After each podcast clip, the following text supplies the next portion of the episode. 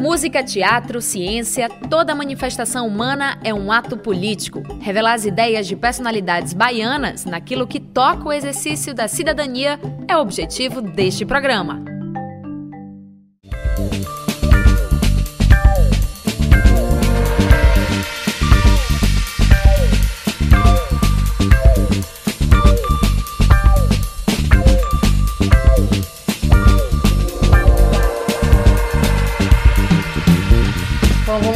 Começar o Cidadão Quem de hoje com Russo Passapulso.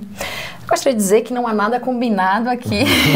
Russo não sabe nenhuma pergunta que eu vou fazer para ele. É, eu já entrevistei você uma vez só, né? Uma vez só. Uma vez, uma vez mas só. eu acho que eu nunca fiz essas perguntas que eu nunca, vou te fazer é, hoje. É bom não saber. É, é bom não saber. bom, vamos começar com o Roosevelt, né? Com, hum. com antes do Russo Passapulso, o Roosevelt Ribeiro de Carvalho, que nasceu lá em Feira de Santana, morou em Senhor do Bonfim. Como é que era a sua vida em Senhor do Bonfim? Em Senhor do Bonfim, minha vida era dividida entre a roça, a ida para a roça com meu pai, a escola, o bairro do Bandeira, o bairro do Alto, o medo do bairro da Travessa, é, igrejas, as idas às igrejas, encontrar as irmãzinhas no meio da, da, da estradinha ali para ir para a roça, é, ajudar meu pai a vender, trazer as bananas, botar no carbureto, esperar elas ficarem maduras, botar na feira, vender banana é, sair da banana e com dinheiro para comprar um Walkman com a fitinha do Titãs e esconder na segunda gaveta. Porque era Jesus não tem dentes no país dos banguelos e tal. E isso na época ali em Seu do Bonfim era um, uma barbárie. Você falava de política com seu pai? Você morava em Senhor do Bonfim com seu pai, né? É. Você falava de política com ele? Tínhamos uma vida bastante política em relação às coisas que hoje eu sei, que são todos signos que, que foram carimbados dentro do, de comportamento, assim. Uhum. Seja do lugar de fala, seja de um tratamento com a pessoa que era deficiente visual e como ela se compreendia. Hoje eu vejo que tudo é política dentro disso. Então eu digo que a gente não falava de, de política, a gente vivia dentro desse ambiente político de uma forma muito forte, justamente por causa da interação da gente com os aspectos culturais, religiosos e financeiros de todos os lados, assim. Daí você veio para Salvador, você já era mais velho, né? Você, lembra a idade, mais ou menos? É, na real, assim, a minha, a minha primeira vinda para cá, para esse centro aqui, perto da capital, foi para nascer. Porque eu nasci em Feira de Santana, mas minha mãe queria que eu nascesse, não queria que eu nascesse num lugar que fosse muito puxado. Puxado para o sertão, puxado para a roça, porque a gente vivia muito isso. E essa visão de emancipação ali, da, da independência, de ir para a capital, de trabalhar na capital, de levar os filhos para estudar, isso sempre foi muito forte no interior. Então eu vim para nascer, a primeira em Feira de Santana, e eu nasci e voltei. Para Senhor do Bonfim. Para Senhor do Bonfim. E aí dali é, fui para Santo Antônio de Jesus, que é um lugar de comércio e tal, e lá também meu pai tinha uma sempre relacionado ali com, com o campo. E depois desse tempo todo, minha mãe veio com minha irmã para cá.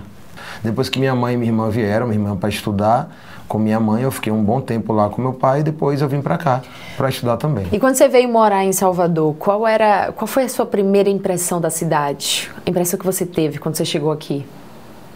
O mar foi uma coisa muito forte. A primeira impressão dessa coisa do mar, tanto de Salvador quando eu fui para Aracaju também, minha família parte de mãe é lá, foi muito forte. Então, é uma visão de Bahia totalmente diferente da visão que eu tinha uhum. no interior ali, que era mais a seca, a água, correr atrás da água mesmo, assim, para poder ter uma sobrevivência na história ali. E a coisa da roça. Em Salvador já foi a coisa dos carros, a coisa da praia, do surf, dos amigos, das festas de largo, uma explosão, né? Em Salvador já começa a nascer mais essa situação da explosão de, de informação. Uhum. No interior tudo muito minimalista, vivia o micro muito forte e aqui começa a ter uma visão de macro, de que não era só minha vida que importava para gerar um, um, um um comportamento nos outros e que aquilo eu começava a copiar referências dentro de Salvador com mais facilidade do que eu copiava no interior. Sim. Rose, como é que foi sua. Você trabalhou com rádio comunitária ali, ainda jovem, ainda uhum. jovem. ainda jovem, anos, hoje né? não muito. Mas você trabalhou com rádio comunitária. Como foi essa experiência de trabalhar com rádio comunitária, que é um, um veículo tão importante, né? Que atua, tem uma atuação direta ali é. dentro das comunidades, passando informação. É o jornal para muita gente, é a única forma que muita gente tem de se informar. Como é que foi essa experiência para você? Então, eu, eu fiz comunicação, publicidade. E eu fugi da publicidade para a rádio comunitária. Porque ali chegou em um momento em que eu já estava ali meio que para finalizar o curso, na, nas últimas partes ali, eu me separei do pessoal de jornalismo. Sim. E quando eu me separei do pessoal de jornalismo, que eu vi publicidade, que eu comecei a adentrar nisso, eu não gostei muito do que eu vi. Eu sempre amei a ideia de arte pública, né? Sim. O Olivier Toscani, as pessoas que faziam ali é, as pessoas entenderem um pouco do ambiente através daquilo. E é em publicidade isso também, né? Publicidade, né? Arte pública. Sempre fui muito apaixonado, mas de fato, como as coisas estavam acontecendo e como eu via aquilo tudo ali, eu não me encaixava. Uhum. Então a gente fugia da faculdade com equipamentos para entrevistar pessoas na praia, camelô, para entrevistar isso, às vezes para só ouvir. Sim. E depois a gente começou a ter essa referência de querer fazer programas de rádio, né? Programas Soul Black, programas que falam de música negra, que mostram para as pessoas que a musicalidade, até de uma, de uma visão da onde a gente tinha ali, do que era colocado como música baiana, a gente estava procurando outras coisas, né? Então, no final das contas, é, é, o programa foi muito importante porque foi a primeira união de pessoas para comunicar. A primeira vez que se escrevia textos para se comunicar e como era dentro de um bairro, a gente se comunicava e tinha que conhecer o que acontecia naquele bairro para uhum. poder se comunicar com aquelas pessoas. Muitas das vezes ali a rádio pegava ali no, no, na cadeia, ali no sistema penitenciário, então já tinha uma mensagem de alívio para aquelas pessoas, ou você botava um rap com um agente transformador para que aquelas pessoas pudessem entender que a, a, partir daquilo ali também tinha vida e tudo Sim. mais. É, ou as ligações que a gente recebia porque as pessoas estavam vindo Fela Kuti, isso há 10, 12, 13, 15 anos atrás, e as pessoas não entendiam Fela Kuti, um tamanho de música de, sei lá, 10, 12, 17 minutos e que música é essa que não para, mas era importante estar tá, tá educando. A gente passava as madrugadas ouvindo, fazendo som, tocando música, falando sobre a biografia desses artistas e fazendo esse serviço público também ali. Sim. Você fala, né, é importante estar é, é, tá educando. Nesse momento, então, você já entendia a música como uma ferramenta política, assim, uma ferramenta de educação também?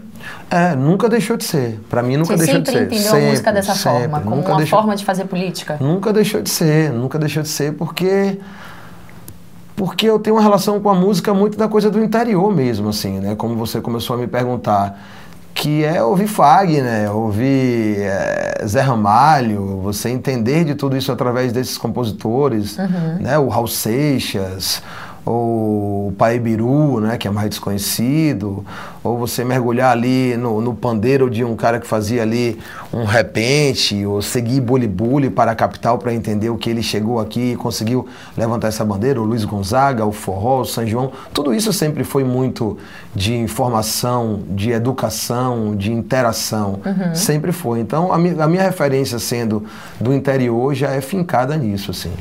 A gente gravou um Cidadão Quem aqui também com Las Matumbi, daí eu fiz uma pergunta para ele sobre o artista que faz uma, uma arte engajada, uma música engajada. Sim. E aí ele fala que o artista que, que não faz essa, essa música engajada, ele tá ali só para entreter, só para divertir. Como é que você vê isso? Assim, esse artista que resolve utilizar o seu trabalho para falar de política, para trabalhar com, com engajamento mesmo? Como é que você vê uma pessoa que resolve se entender o seu corpo como corpo político? Como é que você vê uma pessoa que muitas vezes sofre racismo, mas resolve não falar sobre aquilo? Como é que você vê uma pessoa que sofre atentados ao seu próprio sua própria existência uhum. e, e não compreende a resistência? Eu acho que isso não é só relacionado à arte, não é só relacionado à arte, eu acho que em tudo que se faz, né?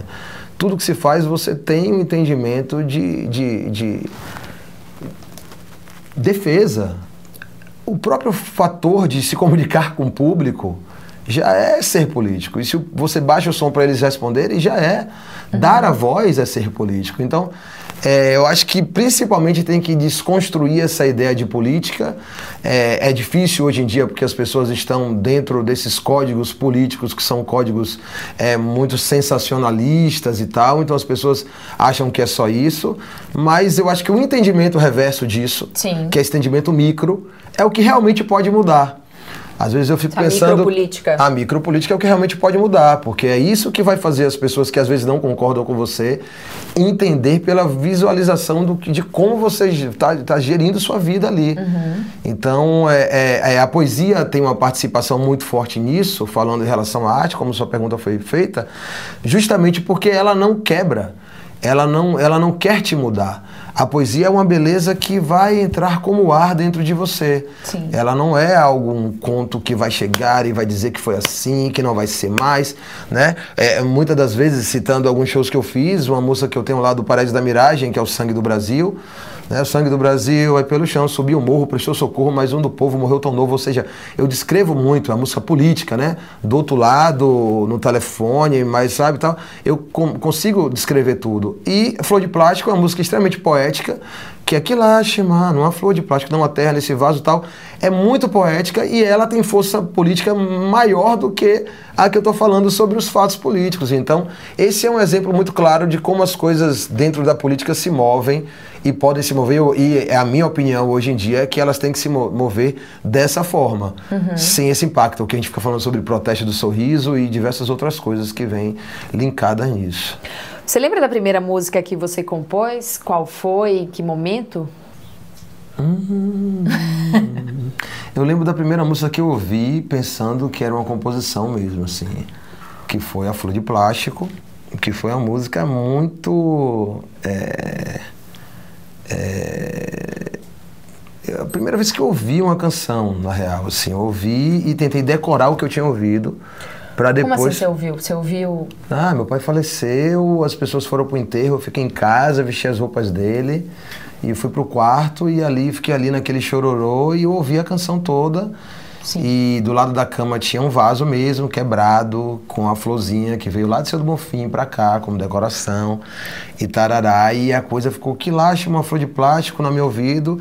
E todo o arranjo também foi tudo pronto, a ponto de eu achar que aquela música já existia. Sim. Essa foi a primeira música que eu ouvi.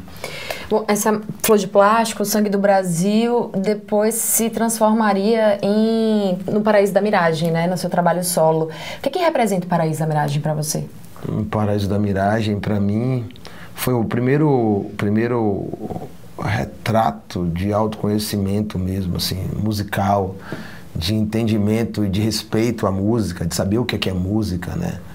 De desprendimento uhum. em relação a isso. O primeiro êxodo para São Paulo, né, aquele que as pessoas falam, ah, vai para São Paulo para poder produzir.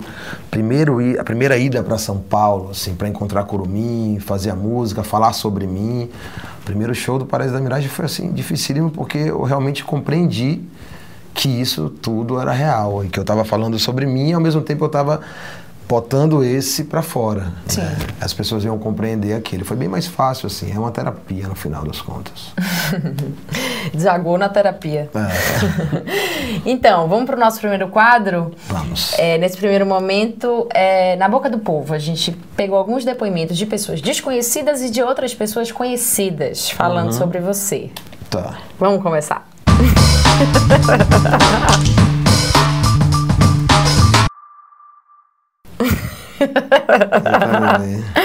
Pensa. Vamos nessa. Calma. Não, não vale pescar quem são as pessoas. Vamos primeiro com uma pessoa desconhecida. Rapaz, o trabalho do Russo é sensacional, cara. Ele consegue ser visionário e, tipo, é um trampo que é atual e que rola no Brasil inteiro, por mais que tenha um público que. a galera que escuta ele, que é um público bem alternativo, assim.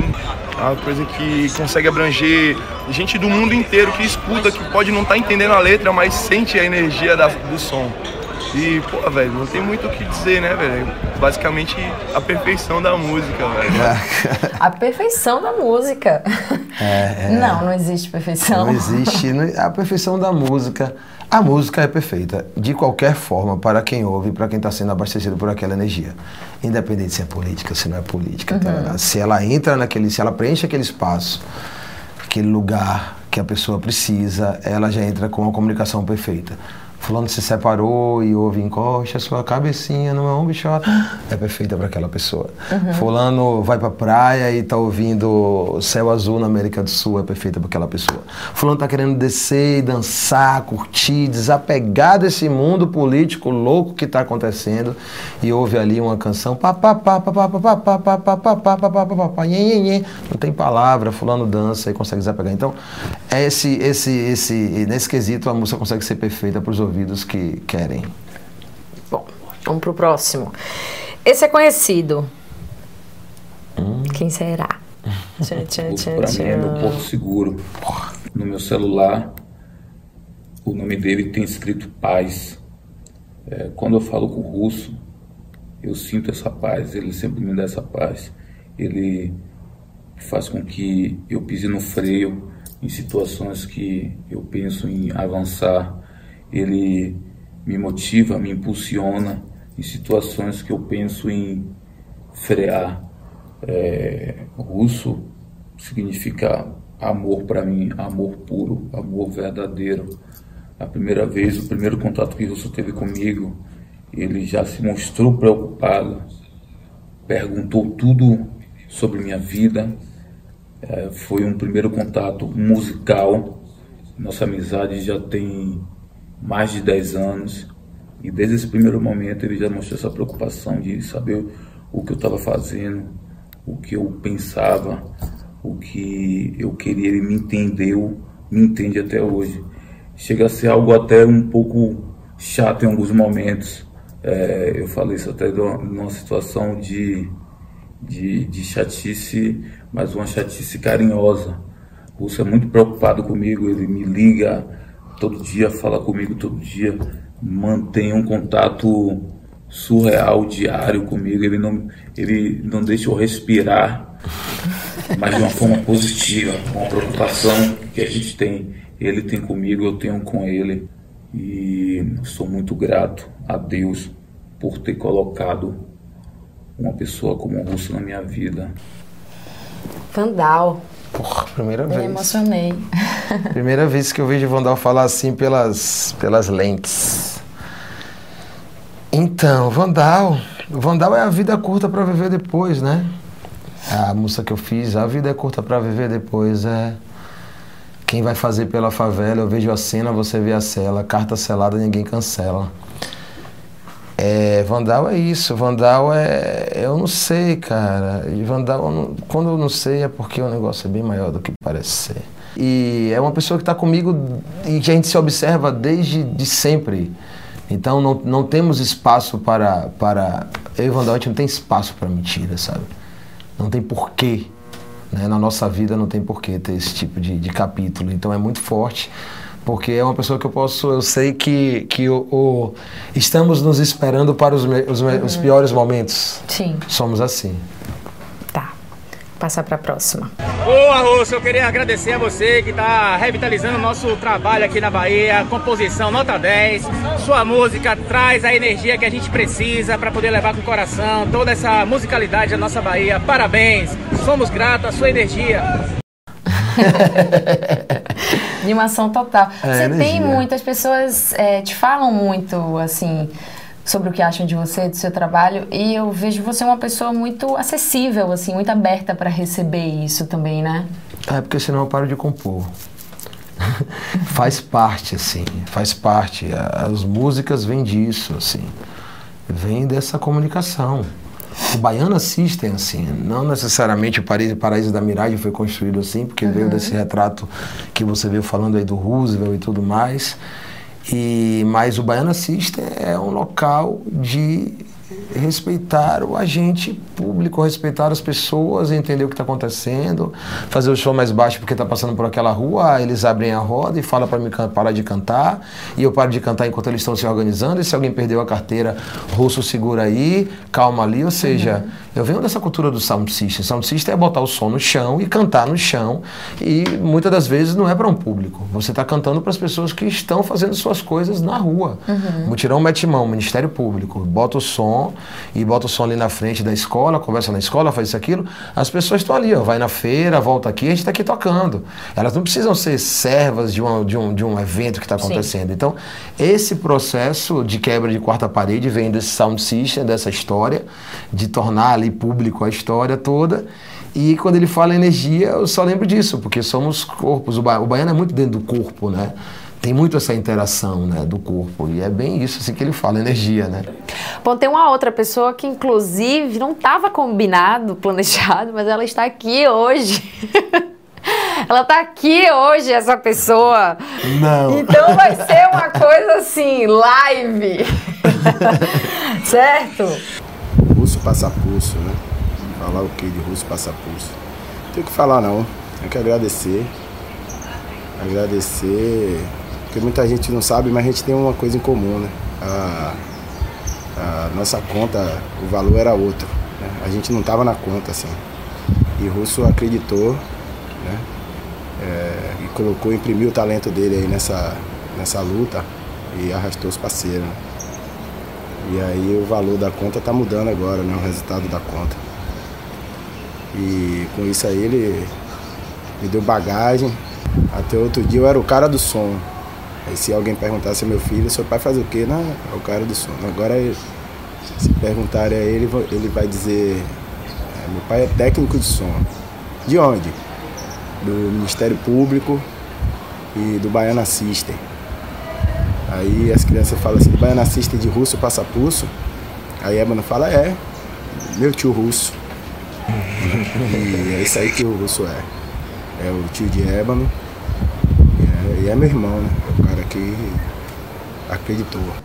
Regivan Santa Bárbara é certo por linhas tortas, assim, né? Vão dar o certo pelo certo, o Regivan certo por linhas tortas. Porque eu encontrei Regivan através do movimento do Ministério Público. E era um movimento que eu nunca esperava encontrar ninguém que já soubesse da minha raiz sem ter. Foi uma coisa muito impressionante, assim, de eu olhar para o céu e falar, vixe, tem alguém olhando para mim mesmo. Eu sempre acreditei, sempre vou acreditar nisso. E eu falava, vixe, eu entendia o que era. Porque quando eu encontrei Regivan, ah, tem que ter um cara aí que vem de Feira de Santana para montar o sound system. Dentro da favela, que a gente vai na favela tal, lá na periferia, mutirão mete mão e pra puxar lá do poste tem que ser o cara que vem de feira. De feira. Aí chega a Regivan, ah, você é primo de não sei o quê? Ah, você não sei o quê? Seu pai não sei o quê? Seu tio não sei o quê? sabe? Naquele momento que eu já era, já estava construindo uma outra pessoa para poder me firmar, né? Para poder me segurar, né? O, uhum. Nem era o passapulso, né? Mas já me chamavam ali de russo, ou seja, o meu nome já estava saindo e com o meu nome saindo, as coisas também iam saindo e tal. Sim. E ele trouxe de volta isso tudo e foi a primeira pessoa que unificou. Falou: não, você é isso, existe a arte, mas isso não deixa de ser isso.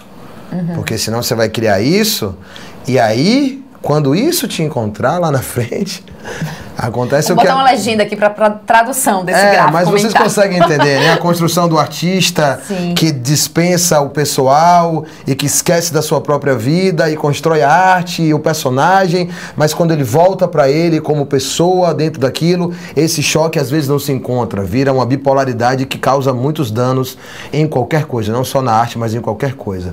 Então, no final das contas, ele que trouxe esse veículo, esse canal, esse cordão umbilical uhum. de volta para trazer essas informações, fora a luta, fora a guerra, né? A guerra mesmo, no sentido de, de guerreiro e de família guerreira. A mãe dele é minha referência principal de qualquer momento que o chão treme.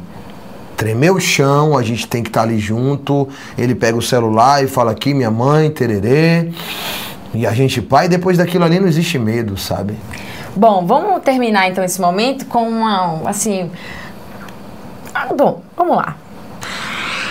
Ah. Russo, falar de você me dá muito, me traz muita felicidade, me dá muita alegria. Entende como é que é? Você que chegou na nossa vida e fez com que ela se alavancasse e fizesse que, com, que tudo se modificasse na sua maneira de trabalhar, na sua maneira simples de sorrir, na, na alegria que você transmite. Entende?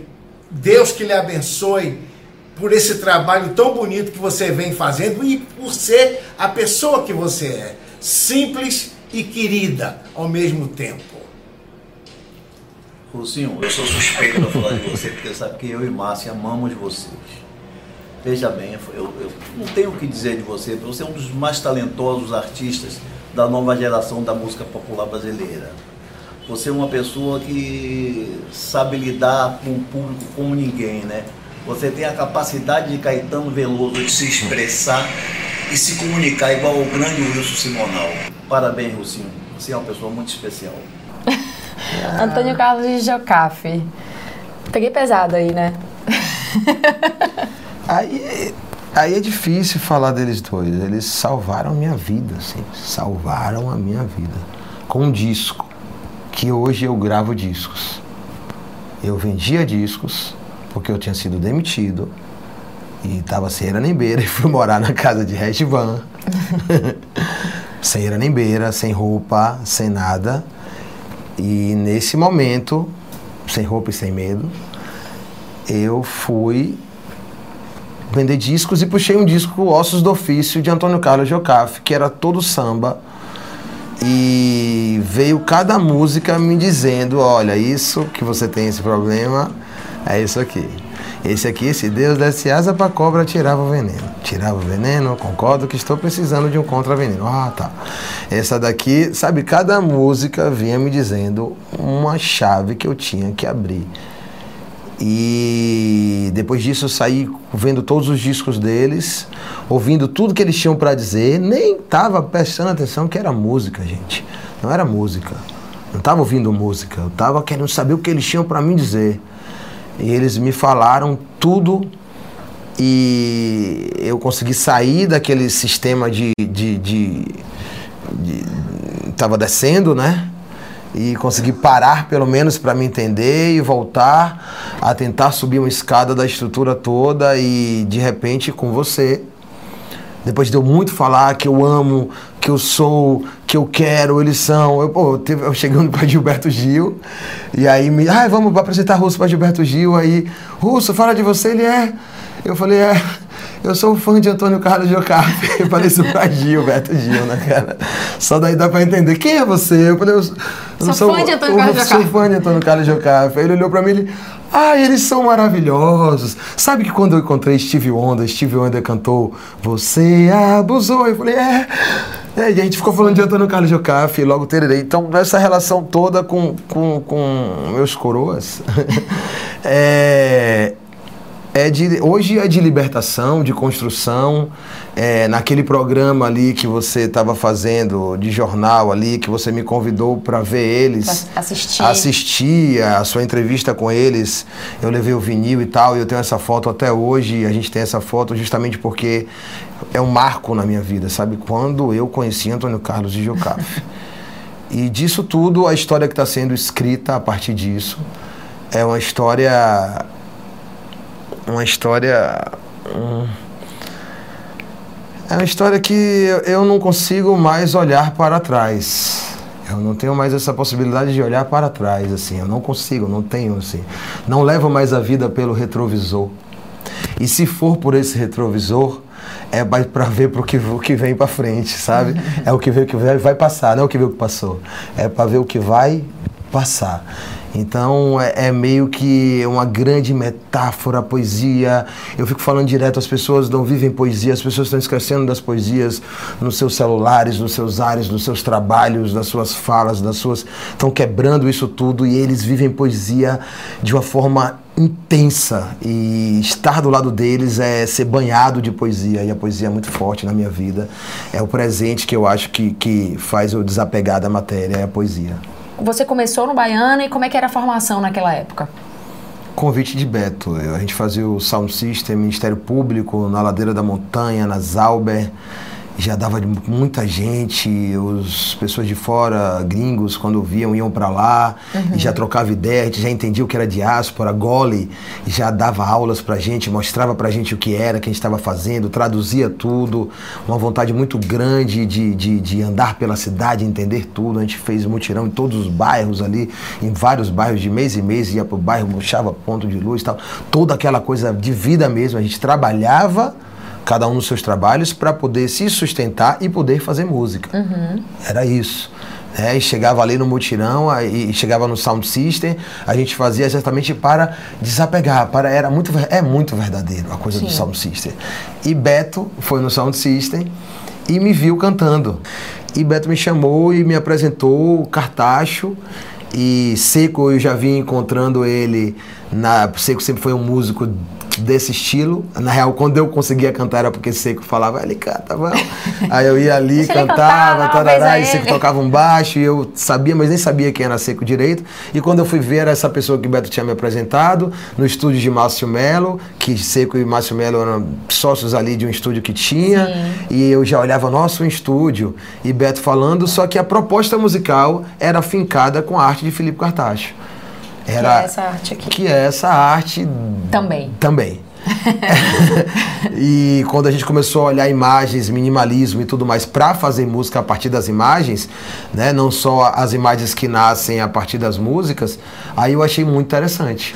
Então, no final das contas, o Baiana System nasce dessa idealização de Beto com Cartacho e essa e essa essa essa convivência natural urbana de rua de tocar de seco com esse convite meu para adentrar ali, trazendo toda essa identidade. A guitarra baiana em um novo ambiente, a guitarra baiana tocada de mão, a guitarra baiana fazendo minimalismo que seria ali relacionado com a escaleta de Augusto Pablo, tocando reggae, colocando delay. Eu também que já vinha nessa desconstrução, nunca me encaixei como um ragaman ou um MC do hip hop, ou um sambista, ou um jovem guarda, nunca foi isso, mas eu queria fazer e comunicar a necessidade de comunicar que veio das rádios, né? Que veio dessa coisa da rádio pirata, rádio comunitária e tudo mais. E desse experimentalismo da história, dessa vontade de trazer, veio ali pessoas que tinham uma relação com, com a tradição e com uhum. respeito, com o local, com tudo isso muito forte. Foi isso que tra transpareceu em todos os elementos. Sim. Então isso linkou. E isso linkou porque a gente é muito diferente. Uhum. Eu sou muito diferente de Cartacho, que é muito diferente de Beto, que é muito diferente de Seco. Né? E hoje as pessoas que estão no Baiana System, o João, o Junix, é, Japa System e o Maestro, são pessoas que fecham esse ciclo, essa corrente, esse elo, junto com pilares muito fortes de identidade também.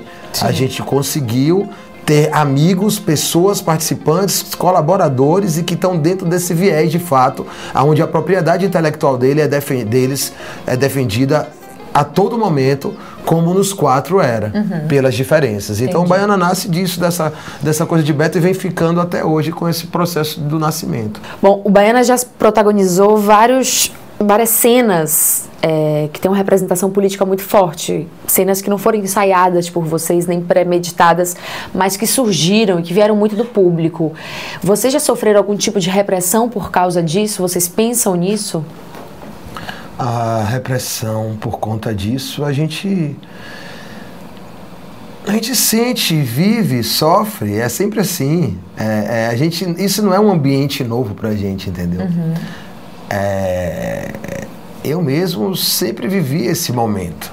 Sempre vivi esse momento. As coisas que hoje parecem estar mais tão tensas, eu já gritava com essa tensão, né?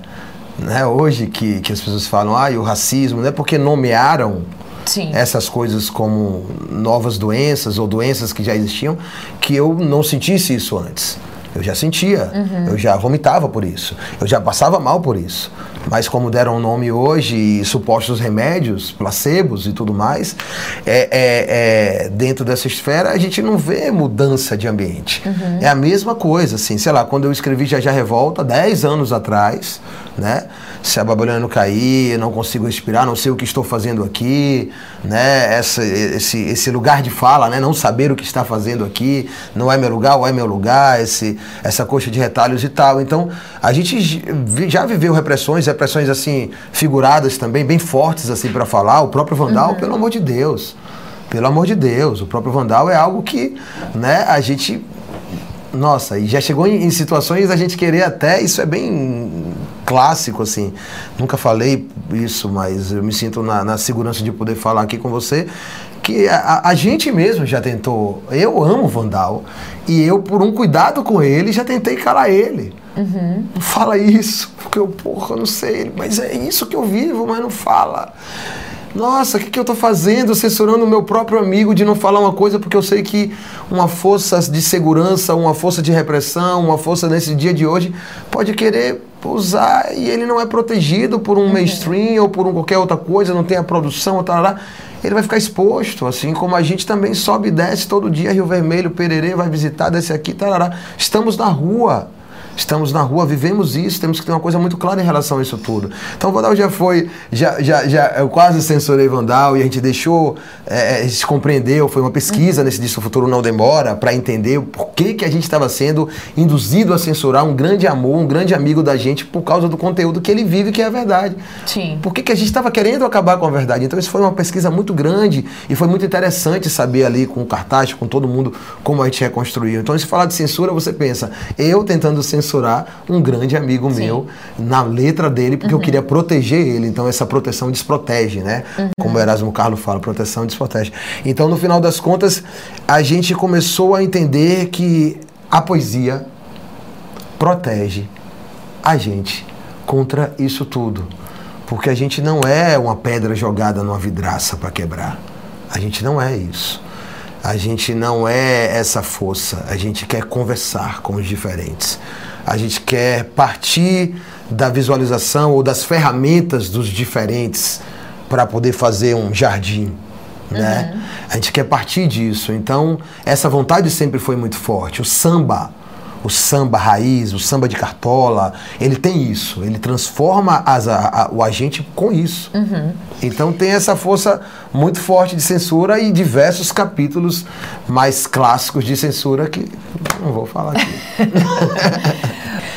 Bom, Russo, você está estudando América Latina, vocês estão agora rodando com o Sul-Americano Show. Queria saber o que, é que você tem descoberto aí nessa pesquisa sobre América Latina. Ah, eu tenho descoberto que a gente é ingrato.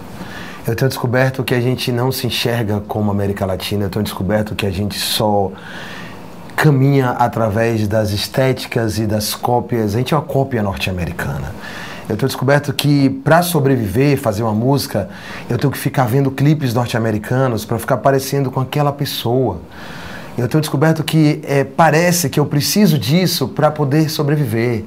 Eu tenho descoberto que. Eu tenho perguntado para algumas pessoas de fora, assim, eu pergunto, pô, velho. É, além de descobrir que eu não sei nada sobre, eu pergunto um cantor da Argentina, um cantor da. Sabe? Até países que eu não sabia que existia. Uhum. Manágua, capital da Nicarágua, essas coisas que eu Sim. falo, uau, o que está acontecendo? E eu tenho descoberto o sentido de Global Sul.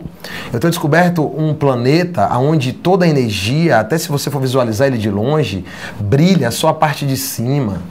Eu tenho descoberto é, uma relação de, de, de posse da própria nomenclatura América. Os americanos, né? Uhum. E This is America, né? E os americanos. É uma parte pequena que se disse América toda, é de apropriação, assim. Claro que eu não, não, não tô tirando o crédito dos grandes e maravilhosos que trouxeram para a gente um, um, uma régua e compasso, Malcolm X, Martin Luther King, músicos do próprio hip hop, né? A, a, a, a história do jazz de libertação, a história dos negros norte-americanos de libertação através da música, aquela música que estavam ali nos, nos enterros e que hoje você ouve nas uhum. festas, né? Essa música que vai dos enterros até as festas, né? Essa lágrima que vai da profunda dor até o profundo sorriso de alegria, de dizer, essa transformação e essa fusão da música norte-americana é, é, muito maravilhosa. Mas depois de tanto pesquisar diáspora para fazer O Futuro Não Demora, eu comecei a entender que eu estava olhando para esse processo de transferência e estava colocando também esse outro processo de, de, de ancestral da Bahia, Sim. de música e tudo mais, e pesquisando, fincando, mergulhando ali dentro do nosso, da nossa ilha de Taparica, olhando para Salvador de fora. E teve um momento que eu falei: vamos olhar para o lado agora? falando de fronteira, né? Música latina, né? Salve Jerônimo, né? Massa, Tumbal, Bira, Massa, Maestro, estamos tocando aqui o Tumbal, vendo a música latina batendo no nosso coração, Afro Blue, Afro Índio, né? E de repente eu falei, e os países da América Latina? Qual a interação que a gente tem com isso? Como é que aconteceu? Porque você fala de ditadura, né? Abrindo o viés político, você entende que a música que foi feita na ditadura, as pessoas falam de Caetano, de Gil, são todos. E os que viveram lá disso? E tem um disco de vinil que eu, que eu tive, que é Tenório Júnior e tal, e que as pessoas falam desse disco porque esse pianista, no final das contas, ele sumiu na Argentina, em um show de Vinícius de Moraes. Uhum. E eu fui pesquisar muito tempo para saber desse disco, se é antigo. E ele sumiu lá na ditadura, porque ele foi fumar um cigarro. Quando ele sai do, do, do restaurante no qual ele estava tocando, ele some. E isso sempre ficou muito dentro do meu peito ali, o cara que sumiu na América do Sul, né? E um cara maravilhoso, nossa, Tenório Júnior. E no final das contas, quando a gente foi mergulhar mesmo para entender, a gente falou: não, Sul-América, Sul-Americano Show. Vamos falar desse Global Sul, vamos falar disso, vamos aprender. Uhum. E a gente já tinha toda um, um, um, uma coisa montada para mostrar o futuro não demora, fincada nessas histórias da diáspora, de tudo que existe ainda, mas agora com essa perspectiva de aprender o que, o que, eu, o que, eu, já, o que eu aprendi foi isso, assim, que a gente não sabe nada. É, eu fui escrever uma música ultimamente sobre, sobre Paraguai, né? Uruguai, Paraguai, Nicarágua, onde meu coração deságua e tal, e fazendo toda a letra.